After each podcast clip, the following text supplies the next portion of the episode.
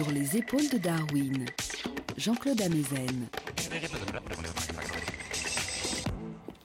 Bonjour à tous.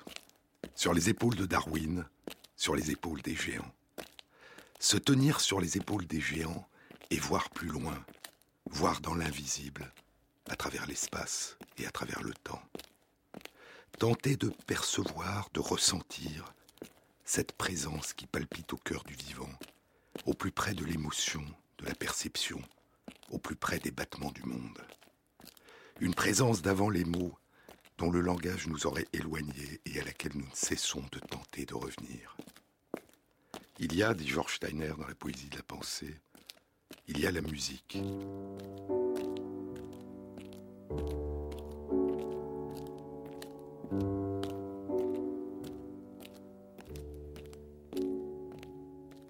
L'inépuisable signification de la musique qui défie toute traduction en mots. Et quand nous invoquons la signification de la musique et de la beauté sous toutes ses formes, nous procédons par des analogies, nous utilisons des métaphores.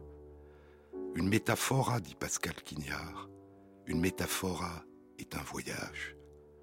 Le mot métaphore en grec, dit Georges-Louis Borges, signifie transfert. Et pour Borges, l'inépuisable signification des récits, la signification même des récits réside dans la richesse des métaphores qu'ils évoquent. Le sens du récit est à trouver ailleurs que dans le récit. Un voyage à l'aide des mots, par-delà les mots, vers les territoires de l'émotion, de l'intuition, au plus près des battements du monde, là où nous tentons de déchiffrer une parole qui précède la parole humaine, une écriture qui précède l'écriture humaine. Voyez comme la nature est un livre ouvert, dit Goethe. Voyez comme la nature est un livre ouvert, incompris, mais compréhensible. Lire, dit Alberto Mangel, l'ami de Borges, lire, c'est beaucoup plus que lire l'écriture. L'astronome qui lit les cartes du ciel, les parents qui lisent sur le visage du bébé des signes de joie, de peur ou d'étonnement, le pêcheur qui lit les courants en plongeant une main dans l'eau, le fermier qui lit dans le ciel le temps qu'il va faire demain, tous partagent avec le lecteur de livres l'art de déchiffrer et de traduire des signes. Dans chaque cas, c'est le lecteur qui lit le sens, qui accorde ou reconnaît à un objet, à un lieu ou à un événement une certaine lisibilité, une signification. Tous, nous nous lisons nous-mêmes et nous lisons le monde qui nous entoure.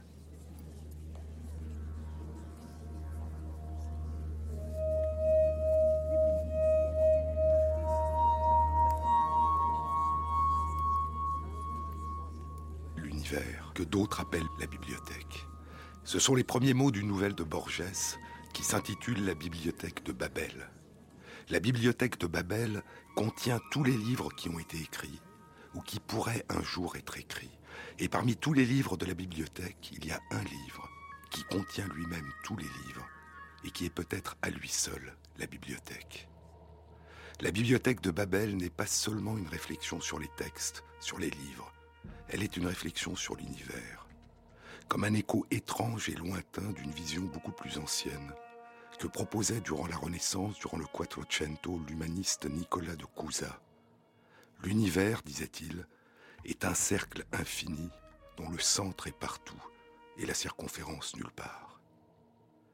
La bibliothèque de Babel de Borges, comme l'aigle de Dante, comme le roi Simorque de Faridou Dinatar, est une parabole, une métaphore. C'est l'un des thèmes majeurs de Borges qui court dans toute son œuvre. L'idée que la part essentielle de tout récit n'est pas dans ce qu'il décrit, mais dans ce qu'il évoque et qui ne peut être dit. Dans l'un de ses neuf essais sur Dante, Purgatorio, Purgatoire 1, 13, Borges évoque des métaphores. La ligne 60 du chant 1 de l'enfer, dans la Divine Comédie, dit-il, Elle me repoussa vers le lieu où le soleil est silencieux. On entend, dit Borges, on entend une image visuelle.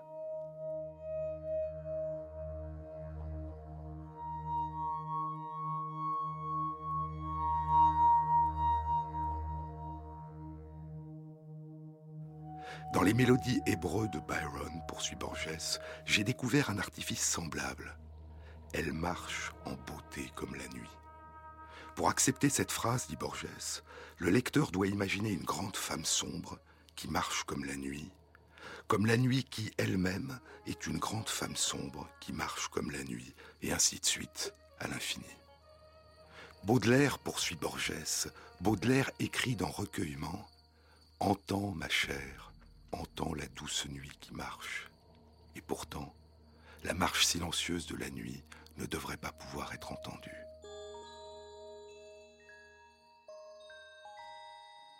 Un autre exemple, dit Borges, est du poète Robert Browning.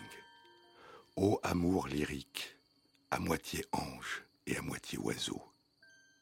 Le poète dit qu'Élisabeth qui est morte est à moitié ange et à moitié oiseau. Mais un ange est déjà à moitié oiseau, dit Borges. Et ainsi, une subdivision est proposée qui semble ne jamais finir. Des reflets sans fin, une fractale, une mise en abîme, un voyage, une métaphore.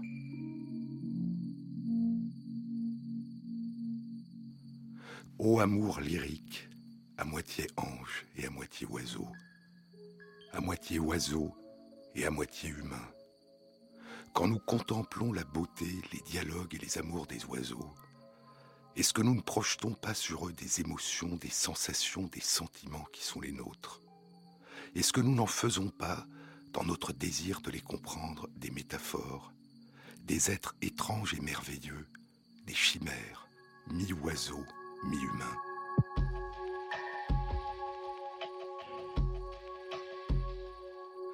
Je vous ai parlé durant ces dernières semaines des prodiges de beauté et de talent que déploient les oiseaux à la saison des amours pour séduire leurs belles. En groupe, devant les spectatrices réunies sur des branches, ou sur leur territoire que viennent visiter les damoiselles.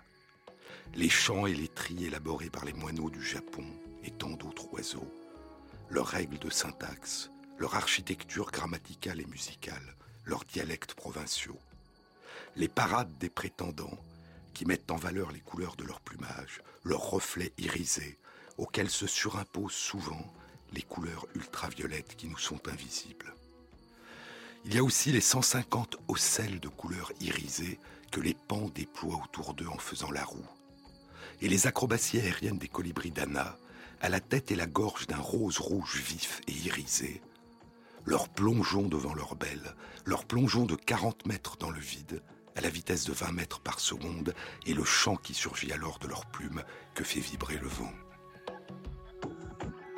Il y a les étranges mouvements de pendule, pattes sur la branche et le corps qui bascule en avant, la révérence devant leur dame que font les Oropendelas Montezuma d'Amérique du Sud. Au plumage brun-noir, à la queue jaune vif et au bec noir avec une pointe rouge-orange, les Oropendolas Montezuma qui à chaque bascule, à chaque révérence, entonnent leur chant étrange. Et il y a les étonnantes et merveilleuses tonnelles et les splendides jardins que construisent les oiseaux jardiniers. Ces paysagistes, peintres et architectes d'Australie. Ces jardins qu'ils construisent durant toute l'année et dans lesquels, quand vient la saison des amours, ils deviennent troubadours, chantant et paradant devant les belles qui les visitent. Les jardins bleus des jardiniers satinés, et les jardins gris parsemés de roses, de rouges, d'oranges et de verts, les jardins à la perspective forcée, les jardins aux illusions d'optique, des jardiniers à nuque. Les damoiselles semblent répondre à ce que nous appelons la beauté. Mais ressentent-elles cette beauté? Ressentent-elles ce que Darwin appelait une émotion esthétique? Sont-elles émues par ce qui les séduit? J'ai rencontré des meufs que j'ai su éviter mais je crois que la chance n'est pas de ton côté. Si les hommes viennent de Mars et les femmes de Pigalle, t'as trouvé la plus dingue des espèces infernales. T'avant pour Kido, t'avant pour Kido classe. Ta cendrillon taré vient d'un autre univers. Vu les traces de trous noirs sur sa chaussure de verre. Elle court dans tes couloirs, elle rue dans tes converses, et t'entraîne en hurlant dans des voix qui s'inversent. T'avant pour Kido, t'avant pour Kido classe.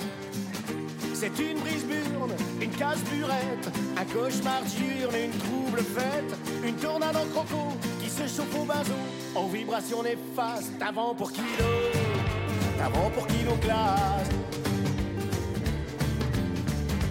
Tu n'es pas fatigué d'offrir tes vieux démons cette fille des 60 qui traîne avec ton nom. Plus vive qu'un mocassin dans la boue du bayou, elle pompe ton énergie sur un rythme vaudou. T'avant pour kilo, t'avant pour kilo classe. Elle te couvre les yeux d'une peau de panthère noire qui t'empêche de penser et qui t'empêche de La vérité, enfin, c'est la réalité de ce que tu seras quand elle t'aura vidé. D'avant pour kilo, d'avant pour kilo classe. C'est une brise burne, une casse burette, un cauchemar diurne, une trouble fête, une tornade en croco qui se chauffe au bateau en vibration néfaste. D'avant pour kilo, d'avant pour kilo classe. Elle perd sous la pluie ses et sa barrette, ta gorgone se transforme en furie sous en fête. Et j'en deviens baba et des 40 voleurs sous ses yeux de sorcière et de ventilateur. T'avant pour kilo, t'avant pour kilo classe. Toujours à critiquer, toujours à raconter. Quelques sordides d'horreur sur tes amis passés. Elle t'entraîne dans un gouffre aux multiples rancœurs. D'où je préfère m'enfuir en te laissant l'honneur. L'honneur de lui chanter. T'es une brise burne, une case burette, un cauchemar diurne, une trouble fête, une tournade en croco qui se chauffe au bateau en vibration néfaste. T'es une un cauchemar diurne, une trouble fête, une tournade en croco qui se chauffe au bateau en vibration néfaste. D'avant pour kilo, d'avant pour kilo classe. D'avant pour kilo, d'avant pour kilo classe.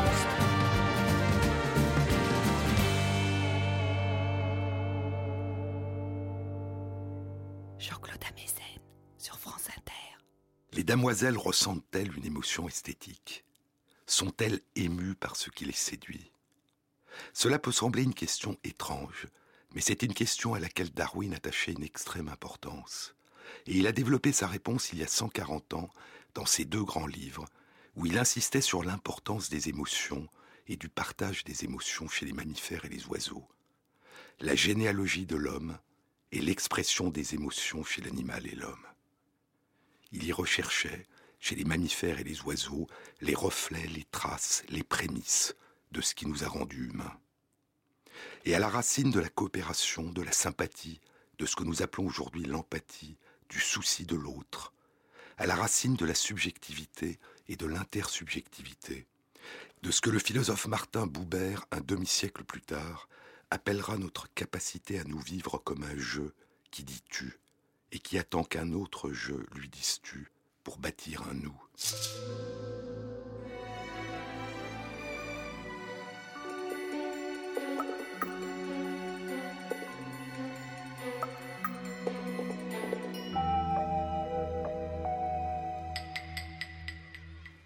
Il y a eu, propose Darwin, longtemps avant nous, et aujourd'hui autour de nous, le soin parental, l'attention portée aux nouveau-nés vulnérables, et la passion, la séduction, l'amour.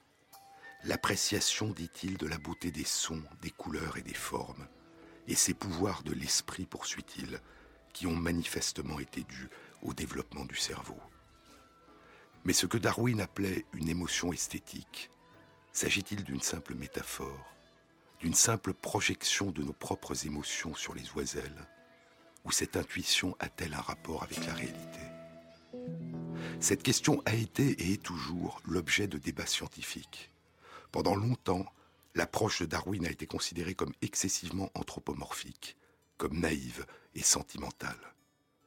Et parce que nous ne pouvons pas demander aux damoiselles ce qu'elles ressentent, la question scientifique qui a été débattue a été la suivante. Pourrait-on, si elle existe, détecter une trace mesurable de cette émotion?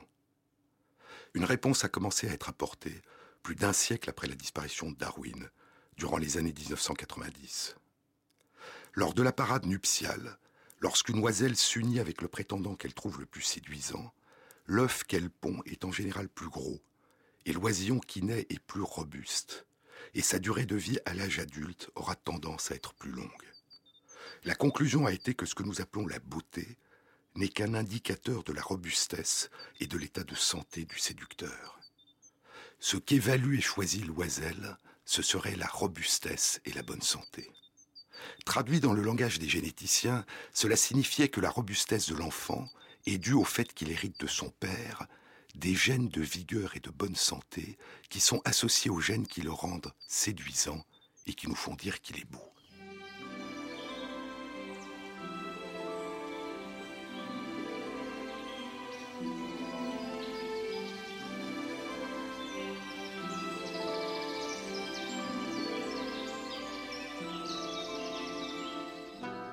La beauté ne serait qu'un indice. Et la question scientifique posée est alors devenue quels sont ces gènes liés à la vigueur que possède et transmet le père et qui font que lorsqu'il est choisi par la mère, l'enfant sera plus vigoureux. Les chercheurs baguent souvent des oiseaux pour les distinguer les uns des autres ou pour les retrouver après leur migration.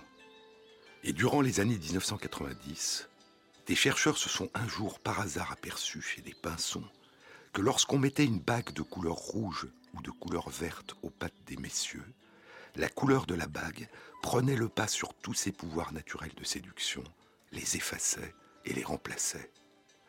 Indépendamment de la beauté de son chant, de son plumage, de sa parade, les dames, quand on leur laissait la possibilité de choisir, choisissaient toujours un prétendant qui portait une bague rouge, aux dépens de tous ceux qui portaient une bague verte. Et soudain, pour la première fois, il devenait possible de poser une question entièrement nouvelle, qu'il avait été impossible à poser jusque-là.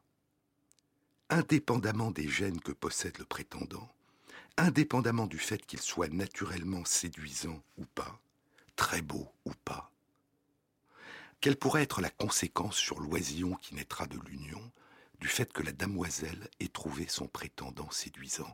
Est-ce que le simple fait que l'oiselle soit séduite que son cœur chavire pourrait avoir une incidence sur l'oisillon.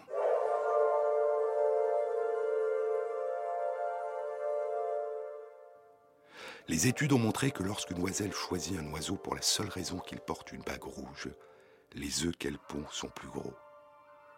Les œufs sont en moyenne plus gros que si on ne lui laisse pas le choix et que tous ses prétendants, quelle que soit leur beauté naturelle, portent une bague verte.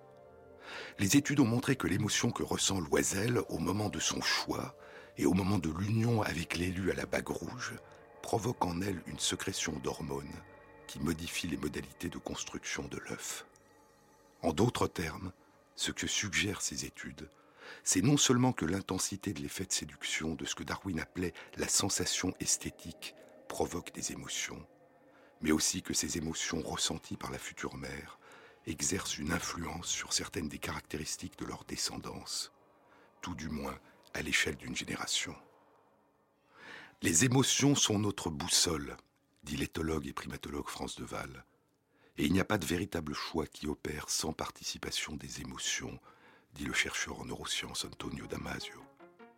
Et ce qui semble être le cas pour nous, semble à un certain niveau être aussi le cas chez nos lointains cousins non humains, les oiseaux.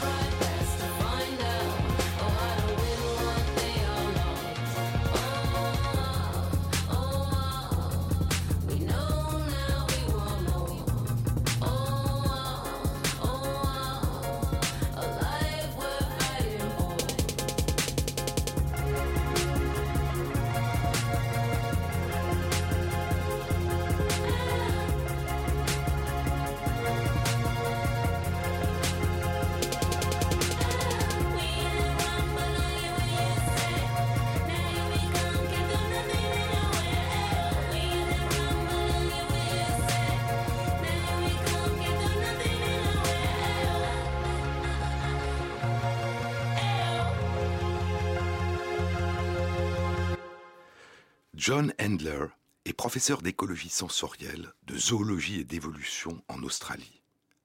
Il explore depuis quelques années la perception de ce que Darwin appelait la sensation esthétique, la sensation de beauté. Qu'est-ce qui fait que certaines couleurs sont perçues comme plus attirantes et plus séduisantes? Quels sont les effets des émotions que suscitent ces couleurs sur les variations de ces couleurs à travers les générations?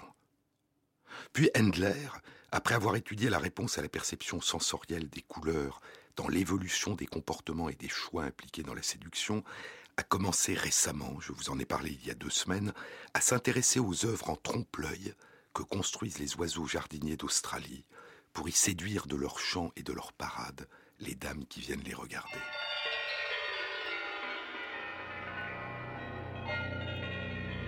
Mais auparavant, Endler avait étudié des populations de petits poissons à l'état sauvage, des guppies. Les guppies sont de petits poissons tropicaux d'eau douce, aux couleurs brillantes, les messieurs étant plus colorés que les dames. Endler a exploré chez les guppies les effets souvent contradictoires qui avaient fasciné Darwin entre les deux moteurs de l'évolution qu'il avait identifiés dans les espèces à reproduction sexuée, la sélection naturelle et la sélection sexuelle. Handler explore l'effet contradictoire sur l'évolution des couleurs des goupilles mâles à travers les générations, d'une part de la pression exercée par leurs prédateurs, les couleurs les plus éclatantes défavorisent la survie en exposant plus aux prédateurs, et d'autre part, la pression exercée par le choix des dames, les couleurs les plus séduisantes favorisent la reproduction, et donc la propagation de ces couleurs les plus séduisantes à travers les générations.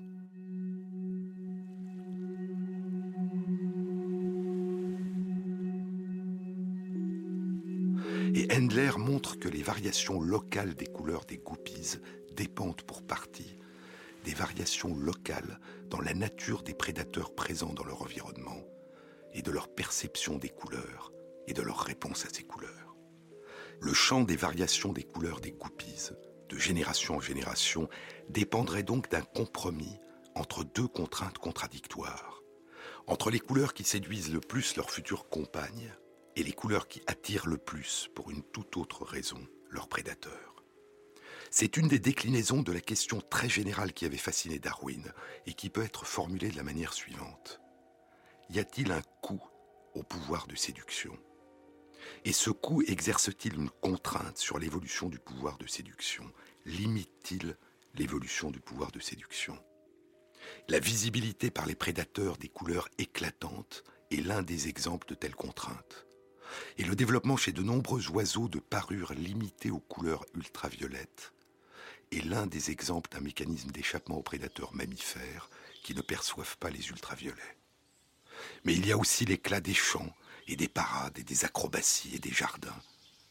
Le fait que les tonnelles et les jardins des oiseaux jardiniers d'Australie soient souvent construits sous des branchages des forêts ou des racines des mangroves est probablement là encore un compromis entre l'éclat de leur beauté et une moins grande visibilité.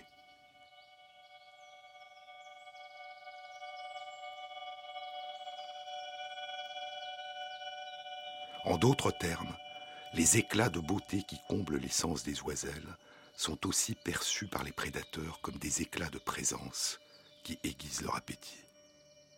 Mais la capacité de perception des instruments de séduction par les prédateurs n'est pas la seule contrainte certains de ces instruments de séduction peuvent, par eux-mêmes, devenir des handicaps encombrants pour le séducteur durant sa vie courante lorsqu'il cherche à se nourrir ou lorsqu'il doit soudain fuir devant un prédateur.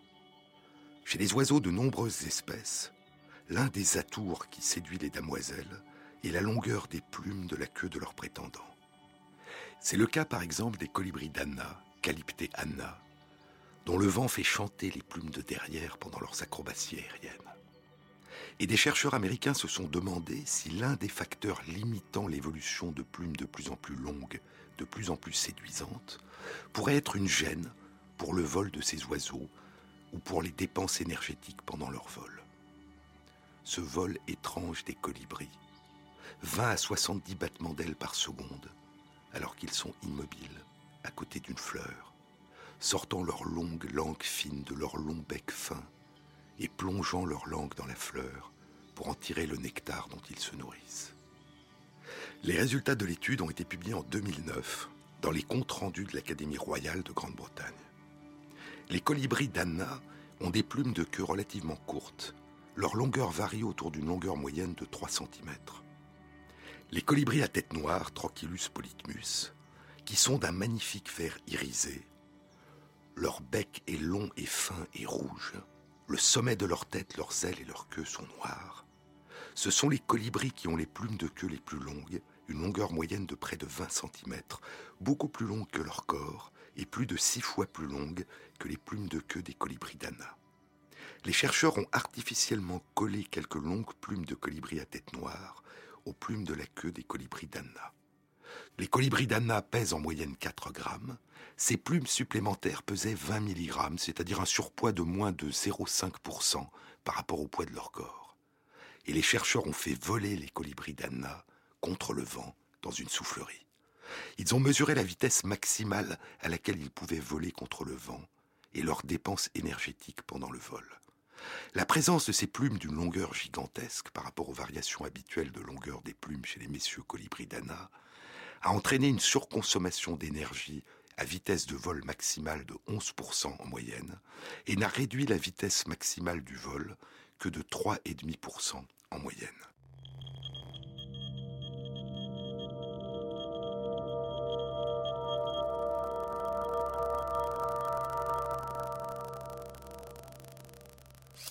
Comme les colibris d'Anna ne passent que moins de 10% du temps de leur journée à voler très rapidement, ces coûts énergétiques n'apparaissent pas considérables.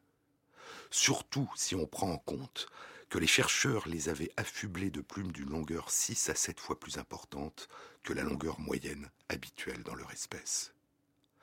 Et ce que suggère cette étude, c'est que ce ne sont probablement pas des composantes aérodynamiques ou énergétiques liées au vol qui ont exercé une contrainte majeure sur l'évolution au long des générations de cet instrument de séduction des colibris d'Anna et qui en ont limité la longueur aux environs de 3 cm. Sur les épaules de Darwin, Jean-Claude Amezen.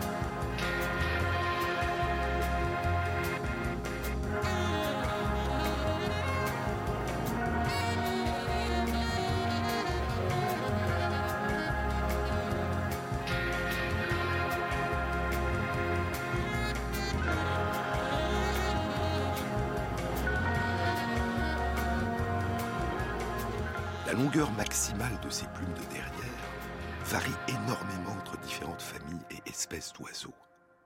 En revanche, les chercheurs notent que c'est seulement dans un très petit nombre de familles d'oiseaux, les oiseaux de paradis, certains faisans et certains macrodiptérix de la famille des caprimulgidés ou engoulevents, dont les ailes laissent s'échapper une traîne de très longues plumes de part et d'autre de son corps et qui donne à son vol un aspect de cerf-volant, c'est seulement dans un très petit nombre de familles d'oiseaux qu'un allongement important des plumes des ailes est devenu un instrument de séduction des messieurs auxquels répondent les dames. Il se pourrait donc que les contraintes aérodynamiques et énergétiques liées à l'allongement des plumes des ailes soient beaucoup plus importantes. Et il est possible que l'extraordinaire diversité chez les oiseaux dans les formes et la longueur du plumage de leur queue ait pu d'autant plus se développer et jouer un rôle dans la séduction que leur effet sur le vol était relativement peu handicapant.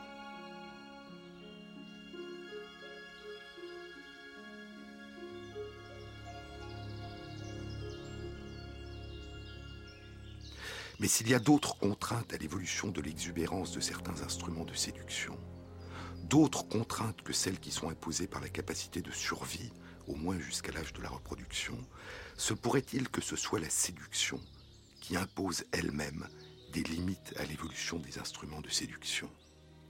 Est-ce que davantage, est-ce que toujours plus de ce qui est séduisant, de ce qui est beau, est toujours obligatoirement plus séduisant, toujours plus beau?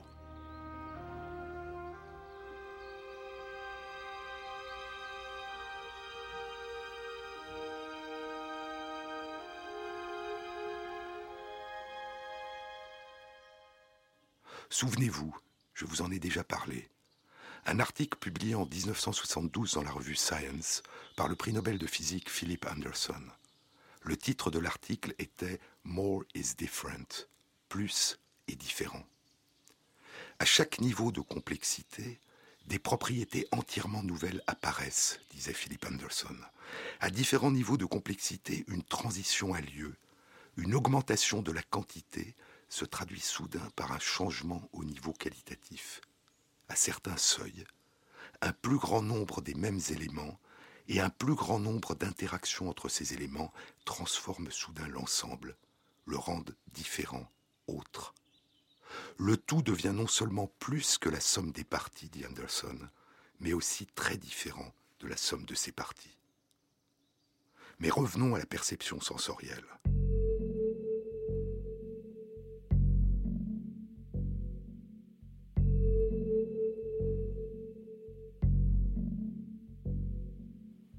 Il n'existe pas d'instrument de séduction en tant que tel.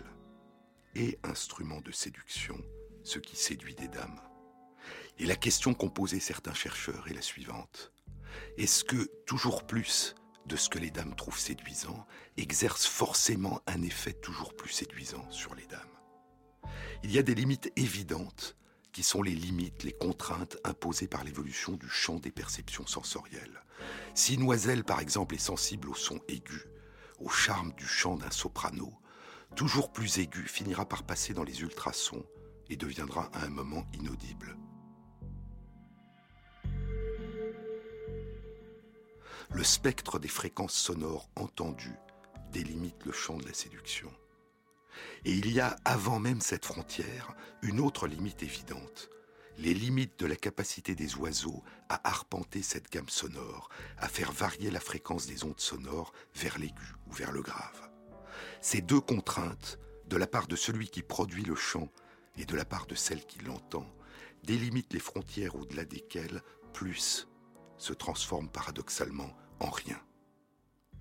Mais même lorsque le toujours plus ne s'échappe pas du champ des capacités de perception sensorielle, le plus sera perçu différemment Est-ce que l'une des contraintes qui pourrait freiner, pendant de longues périodes, le développement sans fin de certains instruments de séduction ne pourrait pas être le fait qu'au-delà d'un certain seuil, leur capacité de séduction s'appauvrit?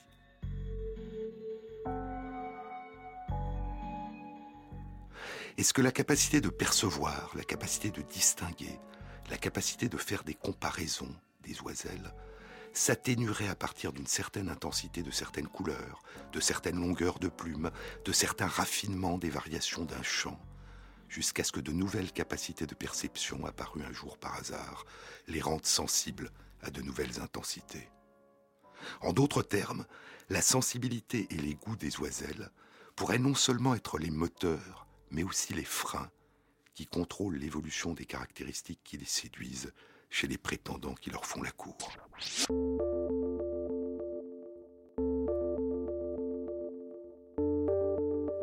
D'une manière très générale, quand un signal émis est plus intense qu'un autre, l'importance des effets respectifs de chacun des deux signaux ne dépendra pas simplement de la différence d'intensité que nous pouvons mesurer objectivement à l'aide de nos instruments techniques. L'importance de leur effet respectif dépendra des capacités de distinction sensorielle de celle qui le perçoit. Si la différence d'intensité n'est pas perçue, la réponse à ces deux signaux sera identique ou se fera au hasard.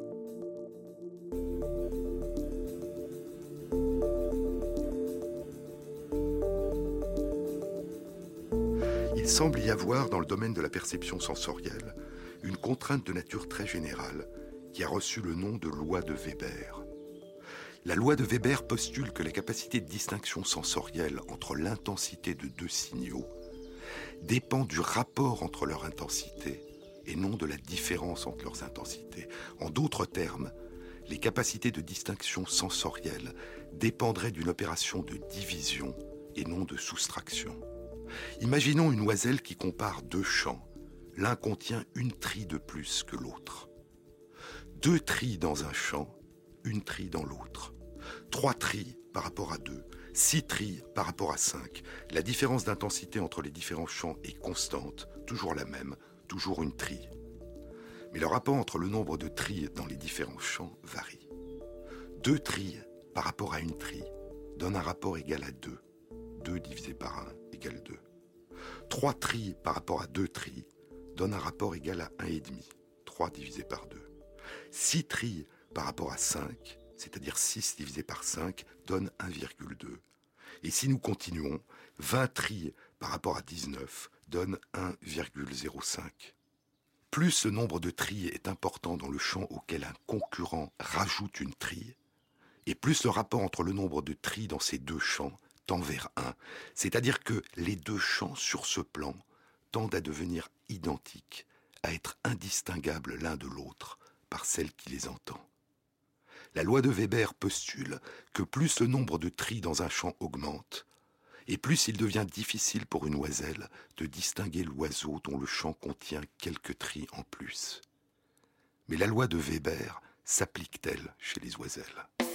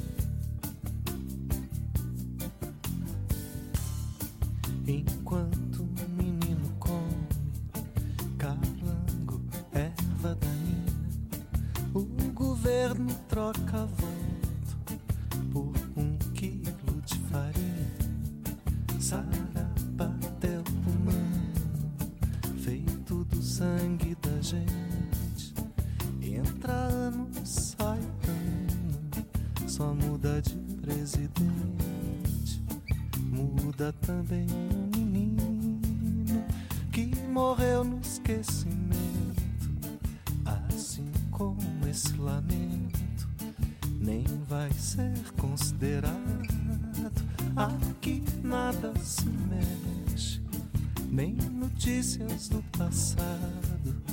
O futuro é muito longe, presente tão atrasado.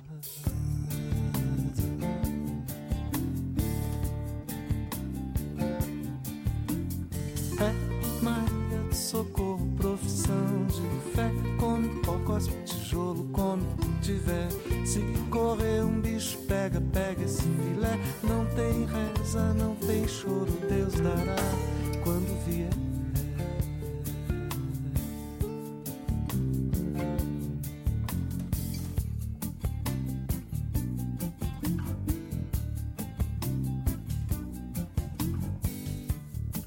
Em cima o Nordeste seca, embaixo o Sul morre afogado. Eu já nem sei pra que lado.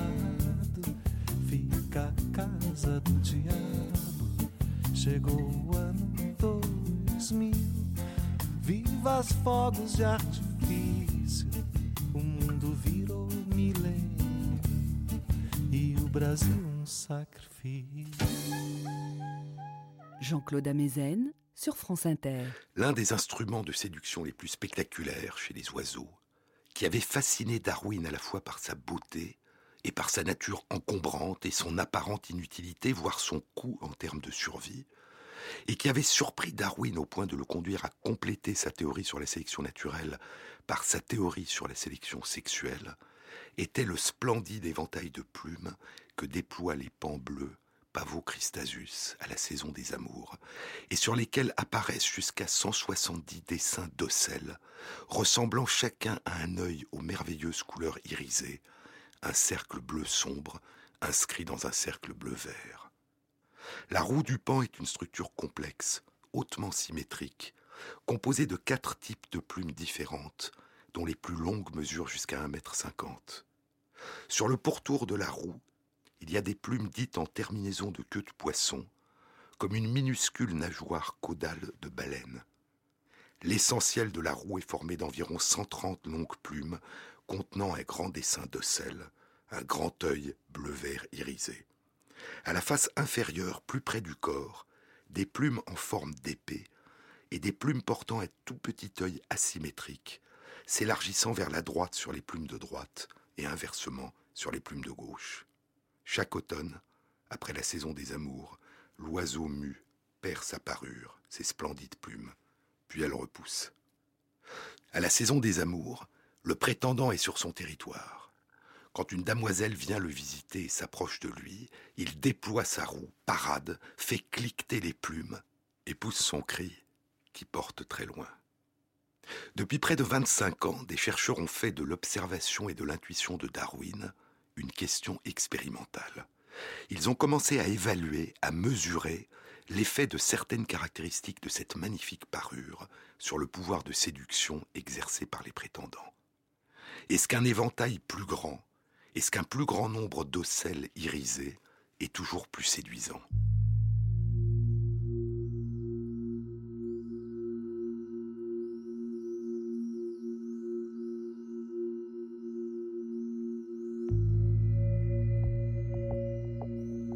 Plusieurs publications réalisées notamment par un groupe de chercheurs anglais et par un groupe de chercheurs français ont suggéré que oui.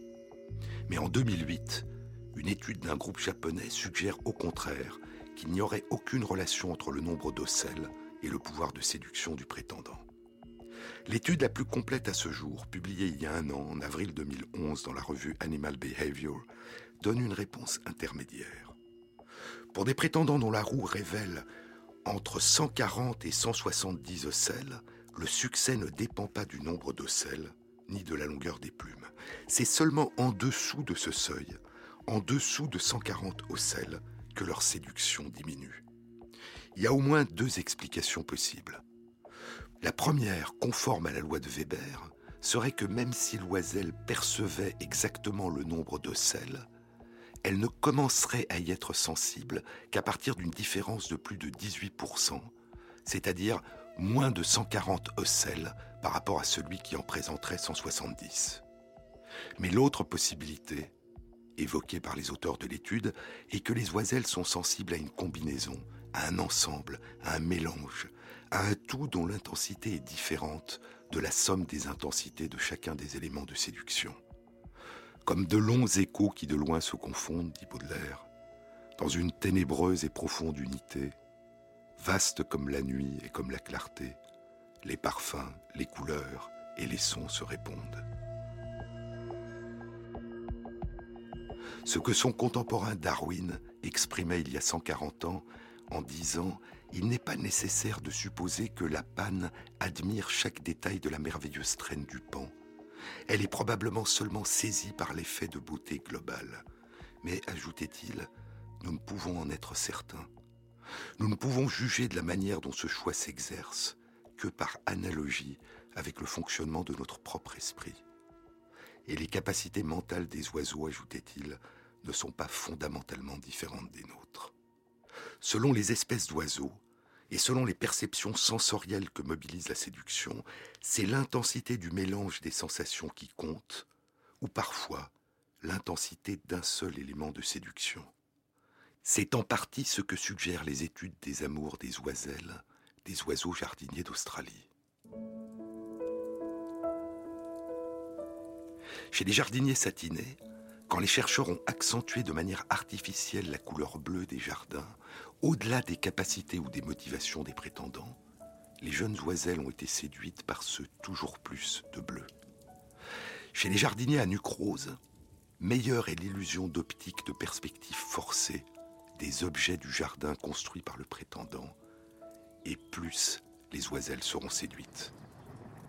Peut-être est-ce lié au fait que la perception de l'harmonie et de la beauté de l'architecture d'un jardin fait appel à un traitement sensoriel plus complexe, plus artistique qu'une perception élémentaire. Peut-être est-ce lié à la longueur du temps pris par les oiselles à comparer les prétendants et à choisir l'élu. Peut-être est-ce lié à des capacités mentales particulières, à ces espèces d'oiseaux, artistes. Observer le comportement des damoiselles, et observer, identifier et mesurer les caractéristiques qui les séduisent, qui sont à la source de leurs émotions, ne nous dit pas ce qu'elles ressentent. Et il nous faut, en même temps que nous nous émerveillons de ce que nous découvrons, de ce que nous tentons de comprendre, avoir l'humilité, le mouvement de retrait, qui naît de la conscience que l'essentiel probablement nous échappe, que nous ne pouvons l'approcher qu'en nous souvenant que nous ne pouvons l'atteindre.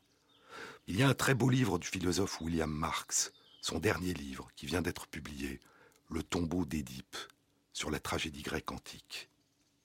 Le livre débute par une métaphore, par le rappel d'une nouvelle de Borges. Dans l'une de ses nouvelles les plus célèbres, écrit William Marx, Georges-Louis Borges décrit l'impuissance du philosophe Averroès à saisir la signification des deux mots principaux de la poétique d'Aristote, comédie et tragédie. Le théâtre, en effet, n'existe pas dans la civilisation arabe du XIIe siècle. Averroès n'en a jamais vu. Il en ignore tout. Échec assez cruel, s'il ne s'y ajoutait une ironie particulière. Dans la cour de la maison, des enfants s'amusent à imiter les adultes. Le philosophe les observe pour se distraire, sans jamais soupçonner qu'il a devant lui l'objet de sa quête, le secret de la comédie se trouve sous ses yeux et il ne le voit pas. Face à la tragédie grecque, dit William Marx, face à la tragédie grecque, nous sommes tous des Averroès, privés de la connaissance de notre ignorance. Le philosophe arabe savait au moins qu'il ne savait pas. Nous, nous croyons connaître la tragédie antique. Il faut donc se défaire des idées reçues, poursuit-il, se lancer dans une entreprise de défamiliarisation, apprendre ce que la tragédie n'est pas, l'approcher par le vide, l'expliquer, le paradoxe n'est qu'apparent, par le mystère. Laisser à l'inexplicable sa part, et ainsi en apprendre davantage sur nous, par ce qui n'est pas nous. Et ce qui vaut quand nous tentons de saisir ce que ressentaient les spectateurs des tragédies de Sophocle, d'Échille et d'Euripide, dont nous sépare 2400 ans d'histoire humaine, vaut aussi quand nous tentons de saisir ce que ressentent ces lointains cousins dont nous séparent près de 300 millions d'années de généalogie distincte, ces oiseaux dont les chants, les vols, les couleurs, les dialogues, les amours, la tendresse et les émotions nous éblouissent et nous émeuvent. Et peut-être qu'en essayant d'en apprendre plus sur eux, nous en apprenons davantage sur nous que sur eux.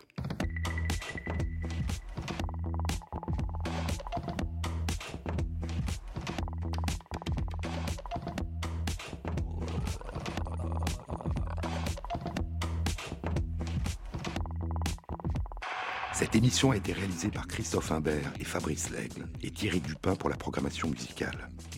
Et merci à Christophe Magère qui intègre sur la page de l'émission les références des articles scientifiques et des livres dont je vous ai parlé. Bon week-end à tous.